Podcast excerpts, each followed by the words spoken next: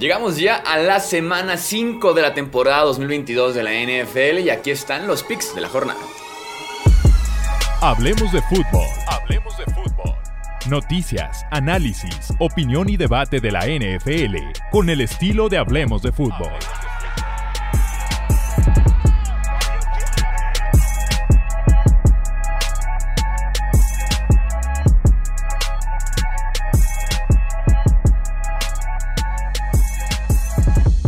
Amigos? ¿Cómo están? Bienvenidos una vez más. Aquí hablemos de fútbol. Yo soy Jesús Sánchez. Empezamos mal la semana, no solamente porque había elegido a Broncos, pero porque tuvimos de verdad que uno de los peores juegos de prime time que he recordado en mucho tiempo. Si de por sí no se me antojaba del todo el partido, de hecho opté por ir a entrenar y perderme el primer y segundo cuarto o parte del segundo cuarto. No me arrepiento de eso, fue un gran entrenamiento, fue un pésimo partido. Eh, se ven acabadísimos. De Matt Ryan ya sabíamos y teníamos unas grandes dudas desde el off-season. Pero lo de Russell Wilson se ve realmente acabado, ¿eh? No sé si pueda ser una combinación de que se sienta incómodo en el sistema de Nathaniel Hackett. Hackett ha tenido un mes y una semana pésima en el llamado de jugadas y decisiones. Eh, algo físico también por parte de Russell Wilson, el extrañar a DK Metcalf y Tyler Lockett, eh, que se acomoda muy bien con alguna forma el sistema que tenían en Seattle, la continuidad de la franquicia y demás, pero eh, si tuvimos algo que de verdad fue preocupante por el, por el bajo nivel que, que vimos en ese jueves por la noche entre Broncos y Colts. Ok, tenemos entonces que seguir con la semana. Tenemos el segundo partido en Londres este año, que es el Packers en contra de Giants. Ojo, porque Saquon ha sido el mejor corredor de la NFL este año y, lo de, y, la, de y la defensiva de Green Bay ha sido decepcionante. Todos vimos cómo los Pats no los podían detener, sobre todo en el juego terrestre, hace 7 días, ¿no? El tema aquí es que Nueva York no está al 100%. Daniel Jones estuvo entrenando limitado, los receptores prácticamente están fuera la gran, gran mayoría, un esquinero por ahí, tackles defensivos, entonces no están al 100% en Nueva York y Green Bay encontró la forma de sacar partidos adelante, aunque han sido muy poco espectaculares, pero extremadamente poco espectaculares. Em, Steelers en contra de los Bills, este es el partido con el con la diferencia de puntos en las apuestas más importante de toda la temporada. ¿eh? Creo que quedó en 14.5 puntos a favor de los Bills. Eh, me emociona mucho la era Kenny Pickett. Yo lo pedía desde la semana 1. Me gustó cómo fue en pretemporada. Me gustó lo que vi de él eh, la semana pasada, por lo menos en dos cuartos en contra de los Jets. Qué lástima que empiece en contra de Buffalo y que aparte se viene un calendario eh, feísimo para los Steelers en ese sentido. Pero por lo menos Piquet te da atrevimiento de quedarse en la bolsa, de ver sus receptores, de ver rutas intermedias cortas, de jalar el gatillo y sobre todo de confiar y darle la oportunidad a sus wide receivers, algo que no estaba haciendo Mitch Trubisky. No está ninguno de esos dos equipos al 100% en tema de lesiones, sobre todo los Steelers a la defensiva, los Bills un poquito de todo, sin un safety, sin Dawson Knox el tight end, pero debe ser victoria para los Buffalo Bills. Chargers en contra de los Browns. Cleveland, si tuvieran este partido disponible a Yadevon Clowney y a Miles Garrett, que parece que ninguno de los dos pudiera estar, me animaría con Cleveland, pero insisto, son dos pass rushers claves en la defensiva de Cleveland, que por cierto está jugando mal. Eh, pudiera ser un partido cerrado, pero me quedo con los Chargers. Si Keenan Allen, ahora sí que lo contrario, ¿no? Si Keenan Allen estuviera jugando en este partido que lleva ya un mes fuera, me sentiría mucho más confiado de poder elegir a Los Ángeles. Jaguars en contra de Texans. Estaba revisando las líneas. Los Jaguars son favoritos por 7 puntos en este partido. ¿Quién lo diría? ¿Cómo han pasado los años? Diría la canción. Eh, vamos con Jacksonville, que aparte son locales, ¿no? Pero sí, 7 puntos favoritos los Jaguars. Eh, Bears en contra de los Vikings. No se puede confiar un carajo en el juego aéreo de los Bears. Eh, creo que tiene que ver con esquema, sí, un poco de personal también, protección, pero Justin Fields tampoco está ayudando mucho está tardando demasiado en sus decisiones, generando presión él mismo, eh, eso no le ayuda para nada en contra de un front seven de Vikings que es bastante agresivo. También luego se complican los Vikings este tipo de partidos y, eso, y porque la defensiva de Bears pudiera ser respetable por lo menos, ¿eh? o sea, defensiva mala, mala, mala no es, eh, pero vamos a ir con los Vikings en este encuentro que además son locales. Lions en contra de los Patriots, de los picks más complicados. Diría que Incluso los siguientes dos partidos, que es este Lions en contra de Pats y el Seahawks en contra de Saints, diría que fueron mis dos picks más difíciles, más, más de pensarle, más de llevármelo un día completo eh, durante el tráfico, la regadera y demás, ¿no? Si estuvieran disponibles o al 100% Amon Razan Brown y de Andre Swift, iría con los Lions. Aún así, este equipo de Detroit, ¿qué hizo? 43 puntos, algo así la semana pasada sin ellos dos en contra de la defensiva de Seattle. Aquí el tema es que ahora no es la defensiva de Seattle, ahora es la defensiva de New England, que tiene muy poco talento, pero que están jugando muy bien por esquema, muy bien por asignaciones, por responsabilidades. Eso me ha gustado mucho ver de la defensiva de los Pats, ¿no? El tema aquí es que Bailey Zappi va a ser otra vez el coreback de los Pats. No alcanza a estar a tiempo Mac Jones y Brian Hoyer está fuera por conmoción cerebral por lo menos cuatro partidos. Eh, no hizo nada la semana pasada Bailey Zappi, nada. ¿Será suficiente eso en contra de la mejor ofensiva de la NFL, pero una defensiva que también es la peor de la NFL, que es el caso de Detroit? Me quedo con los Pats porque están muy bien entrenados. Pero insisto, este juego para mí era un volado, al igual que el Seattle en contra de Nueva Orleans, ¿no?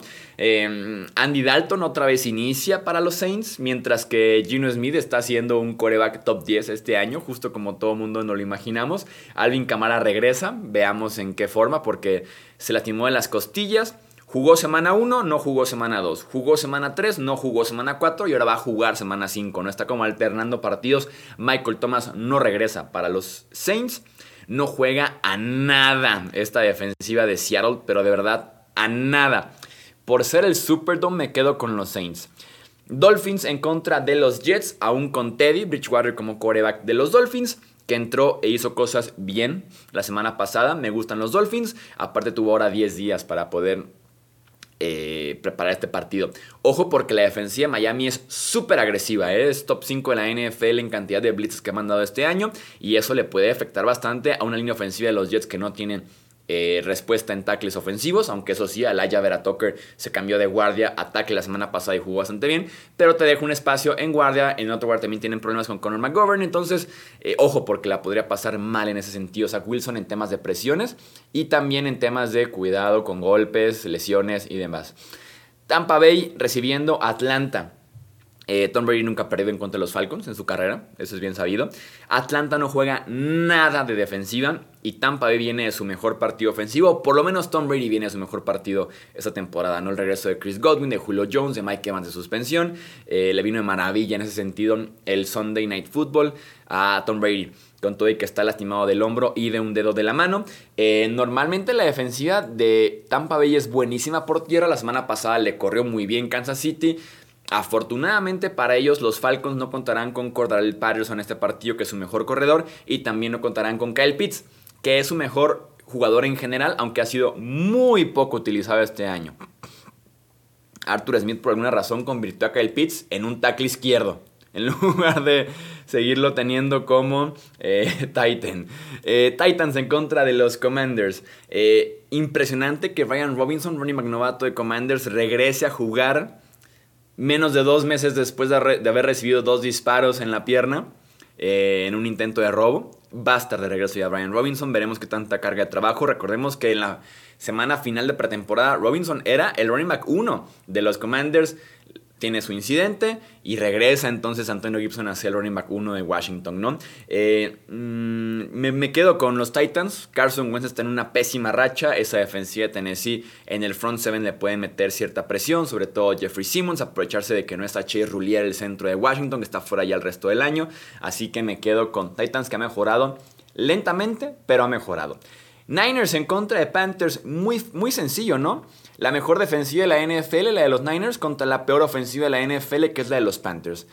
Tenemos un duelo interesante, Eagles en contra de Cardinals. Uno pensaría que son como modelos parecidos, ¿no? El tema de los coaches jóvenes, súper ofensivos, que en teoría eligieron su coreback, pero ¿qué diferencia se siente entre Nick Siriani, soldado de Nick Siriani, y y Cliff Kingsbury, ¿no? O sea, crítico de, Cliff Kingsbury en ese sentido, ¿no? ¿Qué diferencia se siente en el ambiente, en la preparación, en la confianza que te inspira un head coach joven y el otro head coach joven, ¿no? Aparte, hay un mundo de diferencia en la comunicación, llamado comodidad en el sistema ofensivo de Jalen Hurts comparado con Kyler Murray. Tenemos el Cowboys en contra de Rams, que yo lo decía el otro día en el podcast, no sabía cómo Dallas era desfavorecido en las apuestas por 5.5 puntos en este partido, cuando me parecía que estaba un poco más cerrado. Y en efecto, la comunidad va con los Rams, la línea sigue con los Rams. Yo voy a elegir a los Cowboys straight, o sea, creo que ganan este partido. Porque vio lo que la defensiva de San Francisco le hizo a Matthew Stafford y a los Rams. Podría haber algo similar con la defensiva de Cowboys, igual en contra de esta ofensiva de Los Ángeles. No son parecidas en ese aspecto y los Rams siguen sin encontrar respuestas en su línea ofensiva. Eh, se me hacen muchos puntos, insisto, 5.5 puntos. Llegamos al Sunday Night Football. Yo veo el Bengals en contra de Ravens y automáticamente recuerdos de Vietnam, de Joe Burrow. Jamar Chase, T. Higgins, Tyler Boyd haciéndoles 400 yardas y 40 puntos a los Ravens la temporada pasada Creo que fueron los dos partidos incluso, ¿no? Y luego veo que la defensiva de los Ravens en yardas aéreas este año también es última en toda la NFL y siguen los recuerdos de Vietnam. Este partido me parece también que es un volado. Ojo porque no puedo imaginarme a Ravens con récord perdedor. Están en casa, aunque han perdido seis partidos consecutivos en el M&T Bank Stadium. Me quedo con los Bengals. He ido como con dos, tres sorpresillas, ¿no? Esa semana. Pero, ¿saben quién me inspira desconfianza de mi pick de los Bengals, Zach Taylor. Si los Bengals tuvieran otro head coach y otro coordinador ofensivo, me queda más la sensación de confianza de ir con, de, con Cincinnati perdón, en este partido. Y para cerrar el Monday Night Football, Raiders visitando a los Chiefs. Mahomes y los Chiefs tienen la medida de los Raiders. Eh, más con estos Raiders con tantas dudas e inconsistencias. Además es en Arrowhead. Además es prime time van a ganar los Kansas City Chiefs. Muy bien, gente, hasta aquí vamos a dejar entonces estos picks de la semana 5. Recuerden que tenemos toda una parrilla de contenido de análisis de la semana, debate con otros analistas, eh, los Power Rankings y demás. Así que no olviden suscribirse en formato de podcast o también si están en el canal secundario aquí en YouTube. Yo soy Jesús Sánchez. Hasta la próxima. Gracias por escuchar el podcast de Hablemos de Fútbol. Para más, no olvides seguirnos en redes sociales y visitar hablemosdefutbol.com.